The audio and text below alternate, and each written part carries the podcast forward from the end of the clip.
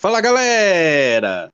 Estamos aqui começando o podcast Boston Strongs BR, o podcast aí das franquias da cidade de Boston. É... Boa noite aí, galera. Boa, Boa noite, Cleiton. Boa noite, galera. Boa noite, Hoje... Cleiton. Boa noite, galera. Hoje Boa aqui noite, na apresentação. Cleiton. Boa noite aí, Gabriel Jesus. Hoje aqui na apresentação, eu, Cleito, né? Substituindo aí a insubstituível Nicole Magalhães. Mas estamos aí para conduzir esse podcast. E vamos começar aí com pequenas notas, né, antes da gente entrar nos temas principais das franquias que estão aí a todo vapor na sua temporada.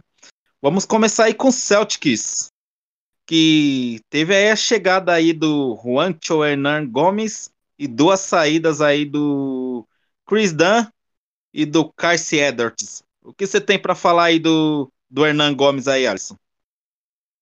Então, Cleiton, o Hernan Gomes é um jogador é, que vem para atuar na posição 4 ali, para substituir o Odley. É, ele tem média de 7 pontos e 4 rebotes por temporada. Né? Na sua carreira ele tem um field goal de bola de 3 de 35%. É mais um cara para poder estar tá espaçando ali o garrafão, né? E porventura meter algumas bolas de 3. É, eu acho que o Celtics mais usou essa troca aí para abrir um espaço aí que tá com uma vaga aí é agora, né? No elenco Sim. aí, provavelmente será, será um two-way, né? Talvez ele não tenha muito espaço nessa temporada, né não? Concordo, concordo. Já tem muito cara ali naquela posição, mas temporada vai voltar aos 82 jogos, vai ser uma temporada longa e é bom ter, ter caras que possam estar tá fazendo esse rodízio, né? Para complementar o elenco mas vamos ver. O, Celtic, o elenco do Celtic está em constante mudança e a gente nunca sabe quem realmente vai ficar até o, vai se manter até o fim da temporada, né? Vamos ver. É, é verdade, né? A temporada da NBA está praticamente aí há um mês de começar, né? Logo o Celtics volta aí para apresentação aí para os training camp e os jogos de pré-temporada. Mas isso aí, foi as atualizações sobre o Boston Celtics. E agora vamos falar também de uma pequena nota aí sobre o Boston Bruins. E aí, Vitão, o que você tem aí para falar para gente? Olá, Cleito. Boa noite a todos. Os prospectos, os principais prospectos dos Bruins vai estar em ação agora do Challenge Prospect, que vai rolar lá em Buffalo no próximo final de semana. Sábado, o Bruins enfrenta a equipe do do Sabres e no domingo o New Jersey Devils, domingo às duas da tarde e sábado às quatro. O, eu acredito que o Lauco e o, Lissel, que são os dois principais é, prospectos dos Bruins, devem brilhar nesse jogo. Provavelmente não vão ingressar ao elenco principal, mas é sempre bom ver os dois em ação. São os dois caras que a gente imagina que vai ser o substituto do, do Berger ou do Marcha. Então vale a pena ficar de olho que esse torneio é basicamente um pontapé inicial para a temporada da, da NHL, que começa agora tem a pré-temporada que já começa a partir de semana que vem também. E será uma temporada completa, né, Vitão? Sim, 82 jogos terminando ali em julho, 82 jogos na temporada regular, playoffs, vai ter uma pequena pausa ali em fevereiro por causa das Olimpíadas de Inverno, mas depois volta normalmente e a expectativa em relação aos Blues é bem alta. Bem alta, acredito que o time possa, no mínimo, tentar ali é, bater o time do momento, o melhor time da liga, é o Tampa Bay. Tampa Bay Lightning. É, que venha uma temporada boa para os Bruins.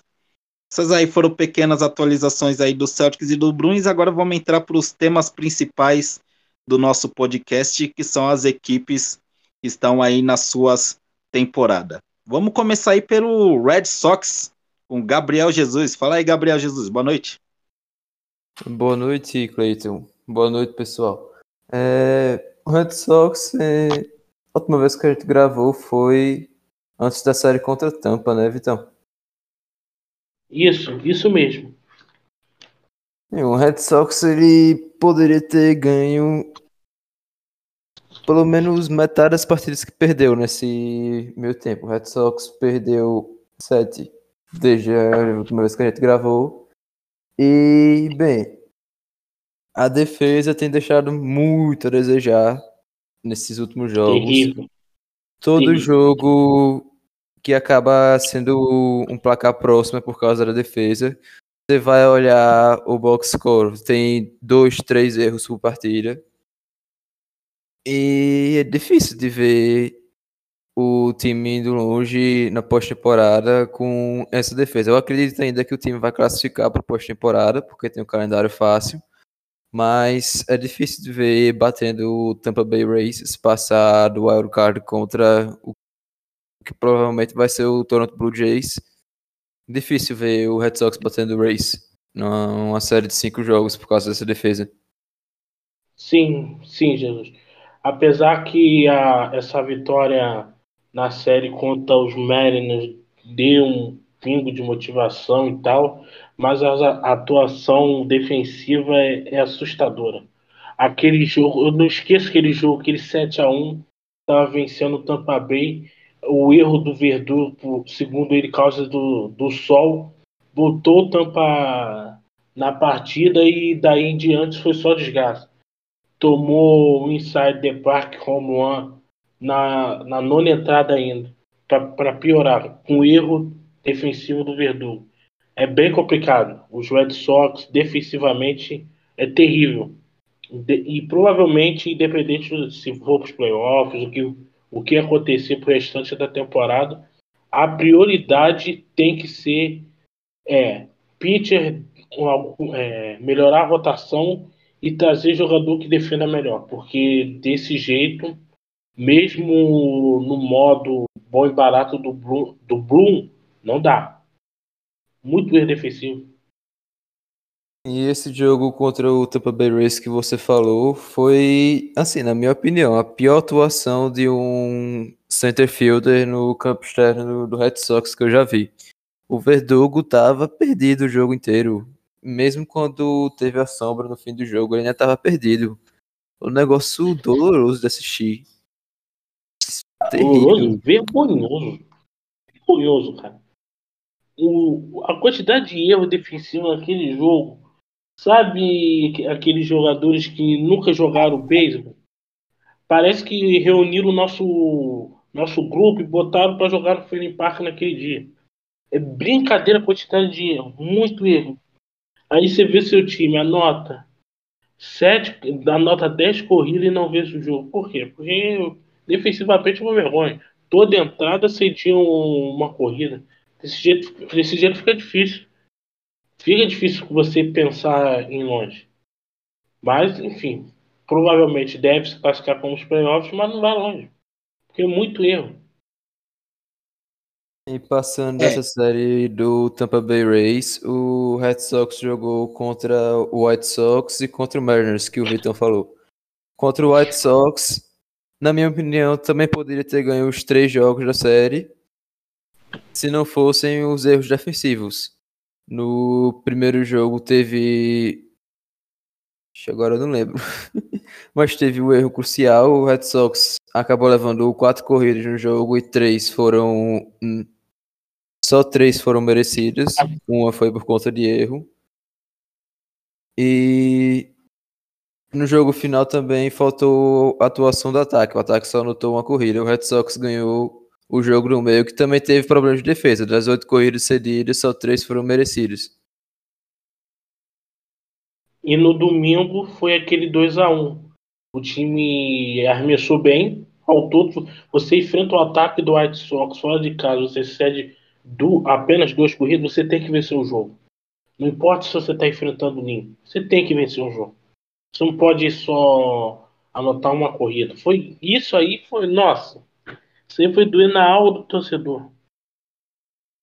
E se você olhar o box score, o Red Sox cedeu 3, 3 e duas corridas merecidas em, nos três jogos. Mas acabou cedendo 14 corridas no total no, na série inteira, nos três jogos. A defesa tem deixado.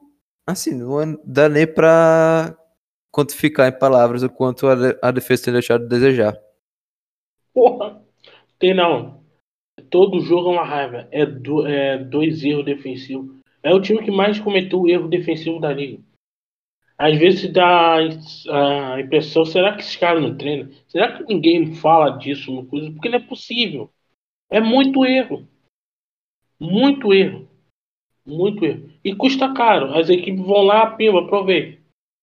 Quanto os Méridas, foi, se não me engano, foi o primeiro jogo da série.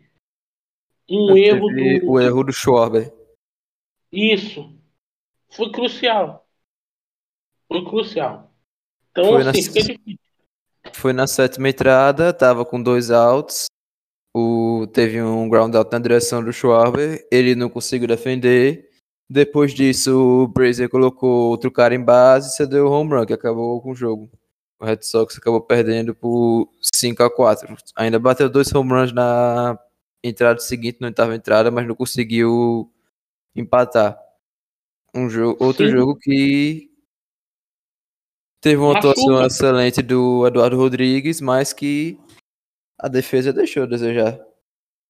Porra, cara, eu fico imaginando os pitchers, eles, eles devem olhar pra cara do, do pessoal e falar, mano, vocês estão de brincadeira com a gente. Porque a gente já é limitado. Já não somos um grupo assim tão foda. A gente vai lá, batalha, elimina. Aí vocês vão lá entrega. Eliminações fáceis, fáceis. Meu Deus do céu. Cara, olha, assim. Eu, eu não sei o que, o que passa na cabeça desses jogadores para cometer tanto erro tanto jogador de qualidade cometer tanto erro. É muito erro. Enfim, vamos ver se um milagre acontece e esse time para de cometer tantos erros de partida. E só para adicionar um pouco, a rotação do Red Sox tem um Babip, que é a média no bastão em bolas colocadas em jogo, não conta home runs, conta o, todo o resto de bola rebatida. Fly out, single, duplo, é simples, dupla, tripla. Tem um BABIP de 33% na temporada. Segundo o Red Sox Stats do Twitter, é o terceiro maior BABIP por uma rotação desde a virada do século. E quando você compara com os times que estão nessa tabela, os piores BABIPs da, do século, são só times que perderam a maioria de seus jogos. Tem o Tampa Bay Race de 2007, que perdeu 96 jogos, o Colorado Rocks, perdeu 98, o Florida Marlins, que perdeu 91, o Detroit Tigers, que perdeu 98, o Diamondbacks, perdeu 93. O único com um recorde, com a campanha positiva, é o Red Sox 2021. Imagine esse Red Sox com a defesa decente.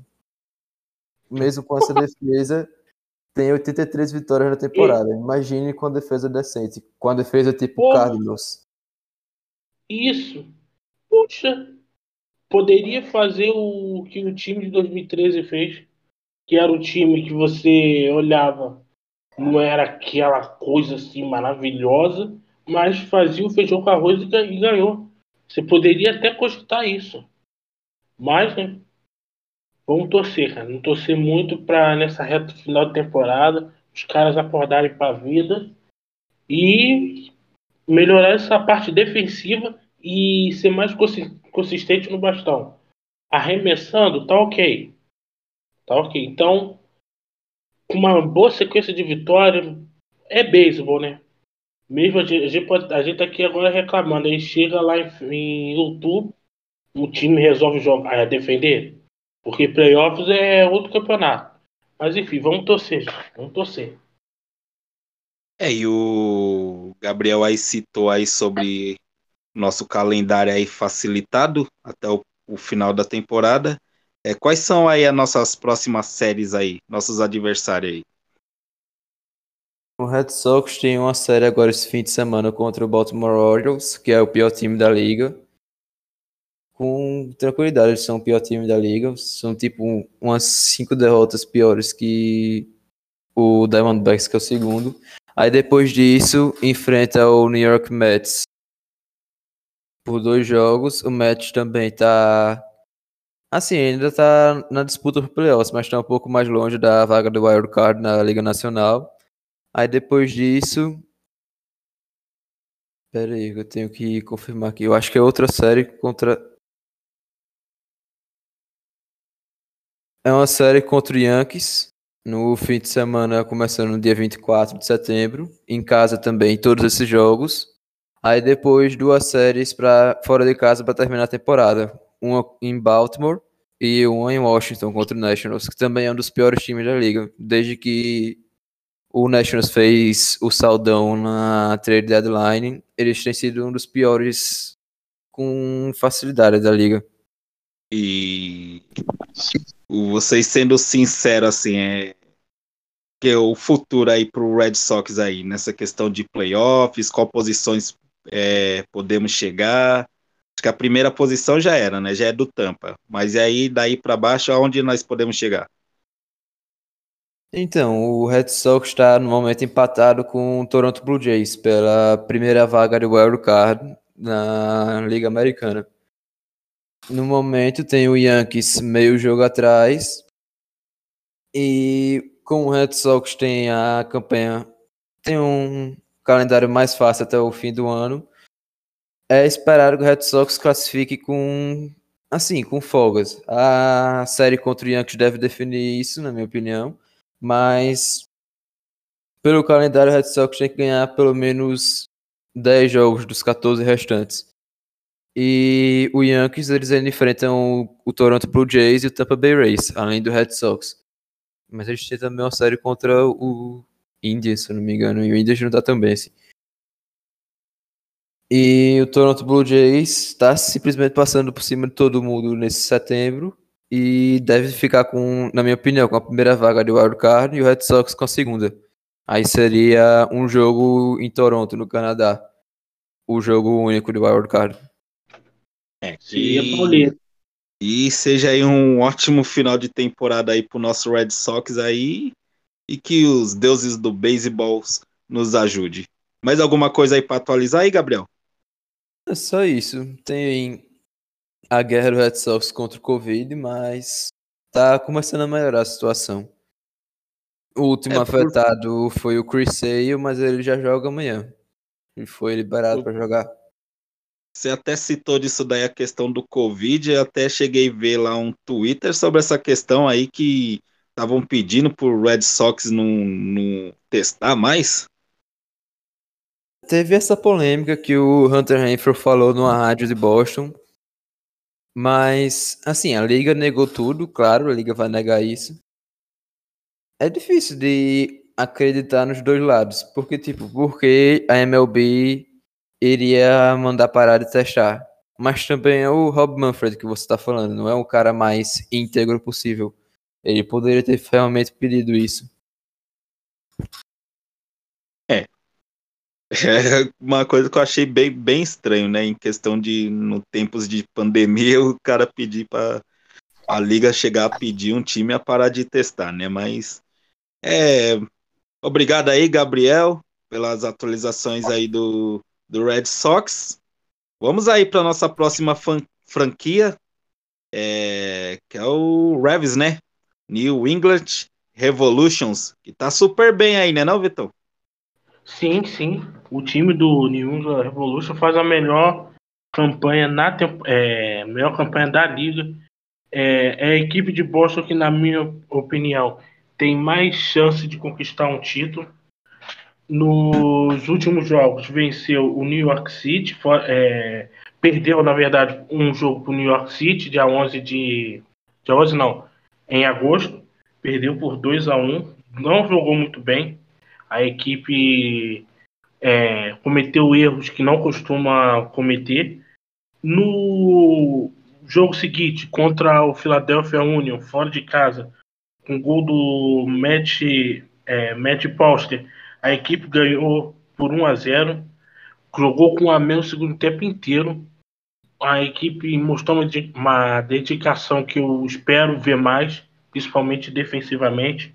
E no jogo contra o time do New York City recentemente, a equipe jogou bem. Começou atrás no placar, mas o, com gols do Emmanuel Boateng e o Buchanan, a equipe virou o jogo e venceu. O New England Revolution, é, como você me falou, segue voando 10 pontos de diferença para o segundo colocado, que é o que é a equipe do Seattle Sounders, e firme e forte nessa reta final de temporada regular e se preparando para os playoffs. Então, e nossos próximos adversários aí, Vitão? Quais serão? O, nós vamos enfrentar o time do Columbus Crew em casa no dia 18. Jogo difícil. O time do Columbus é um time muito chato, joga na retranca. É um bom teste para o New England Revolution, que provavelmente vai jogar em casa os jogos e vai precisar propor o jogo. E o time do Columbus Crew exige isso de você. Depois a gente pega o Chicago Fire fora lá em Chicago. É um jogo difícil, eu considero difícil. E depois pega o time do Montreal também fora de casa. Os três jogos são difíceis. São três jogos complicados, mas eu acredito que dá para vencer os três. A equipe está jogando num nível é, que faz o torcedor acreditar que possa vencer qualquer time. É, e a torcida tá empolgada, né? Que eu vendo alguns jogos, né? Não acompanho todos, para falar a verdade, mas vendo alguns jogos, estádio lotado, não é não, Vitor? Sim. Não tem como, Cleiton, não ficar empolgado com a campanha do, do New England Revolution. É a melhor campanha do, da história da franquia. A franquia nunca jogou no, em um nível tão bom que faça o torcedor acreditar que possa ir longe. A equipe vinha numa crescente, mas esse amadurecimento não era muito esperado. Até. Mas a equipe está dando um show. Um show e parabéns a todos pela campanha até aqui. É isso aí. Tivemos aí na semana passada a data FIFA, né? Com alguns jogadores nossos aí é, defendendo aí seus, seus países. E você tem alguns desempenhos aí para falar, Vitão? Tenho, tenho sim. O Bursa foi pela primeira vez convocado pela seleção da Polônia, jogou com Lewandowski e tudo. É, na vitória da Polônia por 7 a 1 sobre San Marino, ele jogou 45 minutos e marcou três gols. No, no empate, na derrota para a equipe do, da Inglaterra, ele praticamente não atuou, não foi muito bem. Já no jogo anterior contra a Albânia, ele deixou sua marca. Então, uma data FIFA muito, muito boa pro, pro Bursa. O nosso goleiro Turner foi titular em todos os jogos da seleção americana. Uh, o Turner, para mim, é o melhor goleiro da Major League Soccer. E a titularidade dele para a seleção americana é merecida e atuou bem. Os três jogos ele foi muito, muito bem. Sempre muito seguro. E tem o Terra Buchanan, que jogou apenas 25 minutos contra os Estados Unidos, não foi muito bem. Contra Honduras, ele também jogou só 45 minutos e também não foi muito bem, não. Mas eu esperava até mais dele, porque ele foi vendido para o time do Bruges, né? Então, o pessoal dos Estados Unidos, do Canadá esperava um pouquinho dele, mas ele não correspondeu, não. Essa foram foram os três, né? Que participaram dessa data FIFA. É, tiveram essas participações aí nas suas seleções, né? Mas o mais importante pra gente é que eles se mantêm bem no, no nosso Revis. Mais alguma coisa aí para atualizar, Vitão? Ah, sim, a volta do Carnegie, a, nosso principal armador, ele voltou no jogo contra o Philadelphia Union, no jogo jogou alguns minutos finais, no jogo contra o time do, do New York City, do Thales Magno, ele atuou bem, deu assistência para o segundo gol e é uma peça fundamental para a gente cogitar título. Então, muito bom ver ele de volta. É. Então agora é terminar bem aí essa temporada, né? E aguardar aí os playoffs. Essas aí foram as atualizações do nosso Revis. Vamos aí para a próxima franquia aí, né? Mais alguma coisa para falar, Vitão? Não, não, pode seguir. Então, vamos aí para a próxima franquia, né? Tivemos aí nesse final de semana o início aí da. Na verdade, foi na quinta, né? Mas no domingo tivemos aí o, o calendário cheio aí do futebol americano, né? A NFL. Com a estreia aí do nosso New England Patriots. Derrota aí para o Miami Dolphins. 17 a 16. Fala um pouco aí sobre esse jogo aí, Vitor.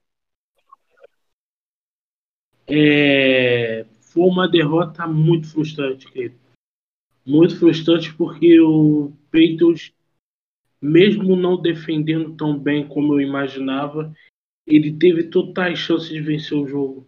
E dois erros primários de fumble, dois turnovers custaram muito a vitória. O Mac Jones fez uma ótima partida de estreia na minha opinião. Foram 20, acertou 29 de 30 passes, 281 jardas, um touchdown, rate de 102.6. Então, assim, cuidou bem da bola, foi muito bem é, recebendo pressão. O, quando ele foi pressionado, foi pressionado até demais, levou muita porrada, mesmo assim foi bem. Um touchdown e 74 jardas, foi em 13 snaps, é, dropbacks que se fala, ele foi pressionado e ele foi muito bem, foi 8 de 13. Então, assim, foi uma derrota para machucar o coração do torcedor, mesmo sendo a primeira meu jogo da temporada, pela maneira que foi, dava para ter vencido os Dolphins. É, eu assisti pouco esse jogo, né, que eu tava com compromisso no, no horário da partida, mas pelo pouco que eu assisti, é, ali no começo ali, acho que ele, não sei, na sua opinião, né? Ele começou retendo muita bola, né? É, sofrendo pressão, né? Tanto é que a nossa primeiro, o nosso primeiro ataque, o, o, o Pets não evoluiu muito, né? Eu achei que ele segurou um pouco demais a bola, o Mac Jones, e a nossa defesa nem se fala, né? Que no primeiro ataque do Dolphins eles já fizeram touchdown, né? Então nossa defesa tava uma mãe, né? Sim, sim, a defesa não tava muito boa, não. Ela pressionou pouco, pressionou pouco o Tua, e o Tua, quando é pressionado, ele não é o mesmo QB. Ele não é a mesma coisa. Então, a defesa deixou a desejar. Eu esperava muito do front seven de New England, mas falando aqui de coisas boas, o, a atuação do Nelson Aguilar para mim foi boa é, um touchdown, 72 jardas. Gostei do fato do Peitos distribuir bastante a bola. Foi várias, várias pessoas, vários recebedores, foram nove. Distribuiu, o Mac Jones distribuiu bem os passes. Gostei. O, gostei. O Harris é, correu para 100 jardas, mas o fumble dele custou a vitória. Esse fumble, infelizmente, manchou a boa atuação que ele tinha, que era 23 carregados para 100 jados. Mas assim, é, apesar dessa derrota dolorida, fica com a sensação de, pô, o time está no caminho certo. Apesar de tudo, o time está no caminho certo. O que, que, você acha aí, Jesus? É, eu concordo, Vitão, com você. Só uma coisa sobre o Damian Harris eu não acho que a partida dele foi tão boa assim, porque tipo, teve aquela corrida inicial que ele pegou, acho que foi 30, 35 jardas, logo a primeira jogada da partida. E depois disso, a média dele foi de 3 jardas por carregada. Não foi tão boa assim. Sobre a defesa, eu acho que vai ser nesse ritmo a defesa até a volta do Gilmore. Que o Gilmore tá na lista de jogadores que não conseguem praticar atividades físicas. Ele, como começou a temporada nessa lista, fica lá até a semana 6. E sem ele, sobe todo mundo da secundária uma posição no elenco. O JC Jackson, que na minha opinião não é não tem bola para ser cornerback 1. Ele teve essa posição na nesse jogo contra o Dolphins o Jalen Mills, que foi contratado para ser um cornerback de slot e talvez um safety. Ele jogou como cornerback 2, que também eu acho que ele não tem bola para ser isso. E Assim, sem você ter a secundária boa o suficiente, que sem o Gilmore a secundária cai um bom nível, mesmo que o front seven do time crie pressão na, na linha ofensiva do time adversário o jogo inteiro, uma, a, vai ser fácil para o quarterback adversário encontrar espaços na defesa, porque a secundária não é tão boa. Infelizmente. Esse para mim é o principal problema dos peitos. Muita gente falava que era o, os wide receivers, né? Mas para mim a secundária é terrível. Terrível, terrível. Terrível e é preocupante porque o nosso calendário é bem puxado. Imagine essa secundária contra o time do Tampa Bay. Saints. É, é, é preocupante, preocupante. Contra o Saints eu não acho tão preocupante assim, porque o Saints começou bem contra o Packers essa semana, mas a, assim, o corpo de recebedores dele não é tão bom assim. Sobre o corpo de recebedores do Patriots, eu acho que, tipo, como o Patriots tem o Hunter Henry e o John Smith de dois talentos excelentes, eles dão uma. tiram um pouco da carga dos ombros dos recebedores e ajudam também os recebedores a criar separação, porque tem dois caras perigosos a mais no ataque para a defesa adversária se preocupar. Sim. E os running backs, né? O, principalmente o White. Aquele passe do Mac Jones pro White, numa terceira para 11, foi sensacional. O toque que ele dá na bola, o lançamento foi primoroso, gostei muito. Uma pena, cara. Eu, eu tô até agora lamentando pelo da maneira que foi me lembrou muito a derrota pro time do. Pro, pro time de Buffalo no ano passado, jogo fora de casa, que faltava 36 minutos para acabar o jogo. A vitória na mão e que o Newton sofre fumble. Igualzinho. Mas enfim, bola para frente.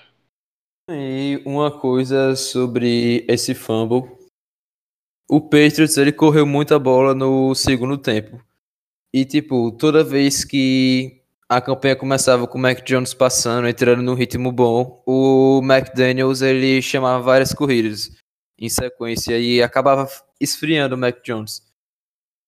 Acho que foi o Red Sox Stats que eu falei dele mais cedo, mas ele também é torcedor do Patriots. Que ele comentou isso, que o Patriots chegava na linha de 25 do Dolphins e começava a correr a bola em sequência e não conseguia progredir mais no ataque, acabava ficando com field goals. Sim, o Bill Belichick falou exatamente sobre isso. Falou que tem que melhorar com urgência. É, o Peito chegou quatro vezes na red zone e só anotou um touchdown. Isso é preocupante. Os Dolphins chegou duas vezes, dois touchdowns. Na vez que chegou, matou. Então isso aí tem que ser revisto. Tem que ser trabalhado melhor essa semana para que não se repita no domingo. Ah, como eu e a a gente cansou de criticar o McDaniels. Então é, é o seguinte, é morrer abraçado com ele, infelizmente, porque ele não sai. Então, que ele faça um trabalho melhor. É, eu não acho que ele seja um coordenador ofensivo ruim, eu só acho que ele tá um pouco acomodado, que ele tá há 10 anos, se não me engano, no cargo, desde que ele saiu do Rams. E não tem muita pressão assim. Ele teve oferta de Colts para sair, inclusive estava palavrado, mas aí acabou voltando. E teve oferta, teve entrevistas com o Eagles, se não me engano, mas nunca acabou dando em nada. Ele sempre acabou voltando para o Patriots, pro cargo de coordenador ofensivo. E eu acho que isso acaba acomodando ele um pouco. Sim, total, total, Jesus, total, total. E o cara só tem o trabalho de chamar a jogada. Ainda chama errado. É brincadeira. Mas enfim, vamos pra frente. É, e pra gente ter tido aí a estreia aí do Mac Jones, foi porque houve o corte aí do Ken Newton, né? Não havia espaço para os dois, o Ken Newton ia atrapalhar na evolução do Mac Jones. O que vocês acharam aí sobre esse corte aí? É, eu não esperava o corte, esperava que ele ficasse no banco, mas o New England é, preferiu dispensar ele porque acha, achou que ele seria uma distração né? Seria uma pressão a mais falando, que se jogar mal tem que ir Newton no banco. A diferença do Mac Jones agora pro Royal é muito grande. Então, é menos uma distração, entre menos uma pressão pro garoto. E o Kenito não acredito que ele aceitaria é, ser banco dos Patriots, não. Para mim, ele só aceitaria ser banco se fosse de um time como o Chiefs, por exemplo. Entendeu? Então, foi para mim foi bom para ambos. Foi bom para ambos. E essa é a minha opinião. O que você acha, Jesus? E até pelo estilo de jogo do tanto do Mac Jones quanto do Ken Newton. Que como o Belichick decidiu dar a chave da cidade pro Mac Jones, é melhor você ter um quarterback reserva que bata com o mesmo estilo de jogo, que é o caso do Brian Hoyer. E o Ken Newton, como ele é um quarterback que corre mais com a bola, ele não tem essa mesma habilidade. O Cam Newton, você falou do Chiefs, eu acho que ele tem mais opções, talvez no Houston Texans, que tá com o Tyler Taylor de titular, e tem aquele toda a confusão, toda a polêmica que, na minha opinião, o Deshaun Watson devia estar preso, mas infelizmente o cara famoso, talentoso não tá. E eu acho que tem uma opção, se o Deshaun Watson acabar indo preso no resto da temporada, ele, o Ken Newton deve acertar com o Texans eu fico impressionado como, como não, não, importa, eu acho que só no beisebol que não passa pano para casos como esse. É bizarro, bizarro. A NFL passa pano para isso, mas o cara fumar maconha não pode. Mas bater em mulher, esse, é, fazer esse tipo de coisa pode, tranquilo, o cara pode jogar normalmente. É, não dá para entender. No beisebol passa pano também. No Yankees tem o Chapman que atirou contra a mulher dele e ele é o closer lá do time. E também tem no Nossa. próprio Yankees o Domingo Germán, que teve o caso ano passado de. Não. Esse aí eu sabia. Do Domingo Germán que ele bateu na mulher, mas ele tá lá ainda também, só tá machucado agora. Mas ele ainda tá no time. Foi no... irmão dele que os Red Sox? Domingo Germán? Não. É alguém que veio naquela troca junto com o Otavino, veio alguém dos Yankees, pensei que era ele. Ainda bem que não é ele. Não, foi o Frank Germán que veio, mas acho que ele não tem ah. parentesco, não. Ah, tá.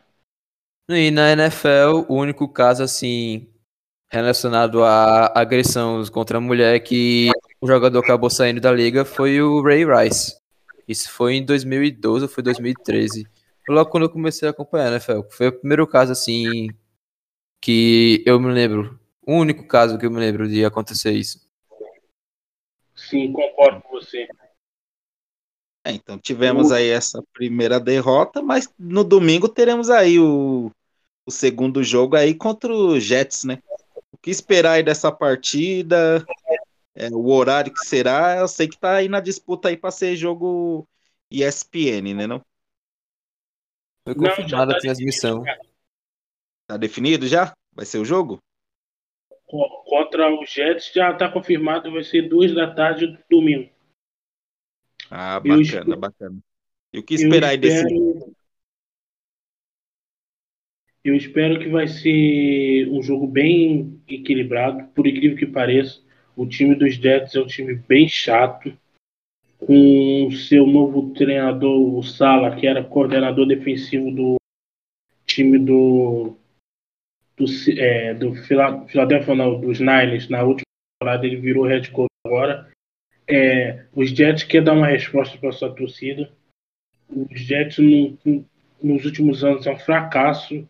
Trouxe um QB novo, tudo novo. Então, primeiro jogo em casa, o time é, tem a sua qualidade, tem um bom QB, um QB móvel, tem o Corey Davis, que é um bom receiver, tem o Jameson Crowder, também é um outro bom receiver. Então é bom a, a, o front seven dos Patriots é, ficar ligado. O jogo corrido deles com o Coleman não é grande coisa, na minha visão. A defesa dos Jets é ok. O Belichick até comentou falando que em relação ao último jogo, que ele usa jogadas que ele também já usava lá em São Francisco. E isso vai dar uma boa base para o Patriots estudar. O time do Jets. Então é bom que aproveite. É bom que aproveite porque ficar 2-0 depois pegar esses dois jogos para mim vai ser difíceis em casa é complicado. Então é bom a gente vencer o jogo de hoje. É, jogo de hoje, de domingo. E NFL é aquilo, né? Apesar de ter jogo só uma, uma vez por semana, praticamente de domingo a domingo, né? Quando você vai ver, é muita semana para pou, mais poucos jogos, né? Quando você vai ver, você já tá na metade da temporada e se acumular muita derrota, você fica para trás. Mas fala aí, Gabriel Jesus, você ia dizer. Eu ia falar que a linha ofensiva do Jets é bem fraca, é o ponto a ser atacado no, na defesa do Patriots que o Zach Wilson, que o Vitão falou, o QB, o QB novo do Jets, ele foi muito pressionado no jogo do domingo contra o Panthers. Ele foi bem no jogo, mas ele teve uma interceptação que foi um lance que ele teve que se livrar da bola rápido e acabou errando o passe. E o left tackle deles, o titular, também tá fora. Esqueci o nome dele agora, que se chama, acho que se chama é Bacon. Mackay Beckton. Isso, Beckton. É, obrigado. Então ele tá fora, não joga, que é o titular. Então, assim, não precisa mandar blitz toda hora. Com quatro jogadores, a gente tem obrigação de pressionar os caras. Tem obrigação.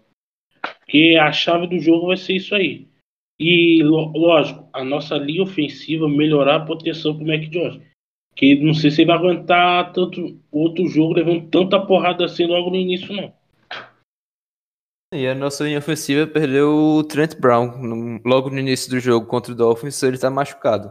E ele não treinou essa semana ainda. É dúvida pro jogo de domingo. Eu acho que ele não deve jogar. Outra dúvida pro jogo é. O, outra dúvida pro jogo é o Caio Van que o Vitão falou agora. Que tá com problema na garganta e também não treinou essa semana. Outro desfalque vai fazer falta. Fazer falta. É, vamos esperar aí no domingo, né? Já marquem aí na sua agenda aí às 14 horas o jogo, né? Transmissão aí da, da ESPN. Eu só espero que a nossa defesa venha bem melhor, que é o pouquinho que eu assisti não, não gostei. Mas mais alguma coisa aí para atualizar aí do, do Pets? Só dizer. A, a votação pro jogo da semana 3 tá lá no nosso perfil. É, o jogo é contra o Saints e se você quiser votar, fiquem à vontade. É até bom, né? Quanto mais jogos da, é, dos peitos na ESPN, melhor para nós. Verdade. E o Patriots tem a torcida grande, né? Tem esse benefício, assim, para conseguir ganhar votações mais fácil. E quanto mais jogo na TV, melhor, como o Vitão disse, porque o torcedor não precisa ficar saindo atrás dos links corsários ficar com um minuto e meio, dois minutos de delay, por causa que tá assistindo por link. Isso, exatamente. E outra, uma coisa que, só um detalhe que o, que o perfil Cantados NFL falou, eu acho que já tá na hora de, de, de parar de chamar a gente de modinha, hein? Uma torcida do tamanho do peito, os dois anos sem Tom Brady, fazendo um esforço danado para ver um jogo contra o Jets, não é qualquer torcida, não. A torcida do Patriots é a maior do Brasil, eu acho. Deve ser a maior, né? Com, junto com Packers e Giants. É, já não é de hoje que o Pets vem ganhando votações, né, da ESPN assim para ter o jogo. Se não me engano, a temporada passada ganhou, que não perdeu nenhum, né? Todos os jogos que entrou em votação acabou ganhando. É uma Exatamente. torcida muito muito grande aqui no aqui no Brasil. Mais alguma coisa aí, galera, para atualizar? Não, não. Eu acho que é isso, né? Vamos encerrando aqui nosso nosso podcast aqui, Boston Strongs BR.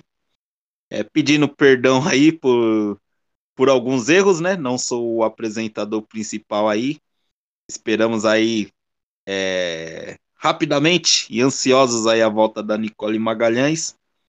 É, boa noite aí, Vitão. Boa noite aí, Gabriel, Alisson. Boa noite a todos aí. Boa noite, equipe. Boa noite, boa noite a todos. Boa noite, Cleiton, e valeu, pessoal.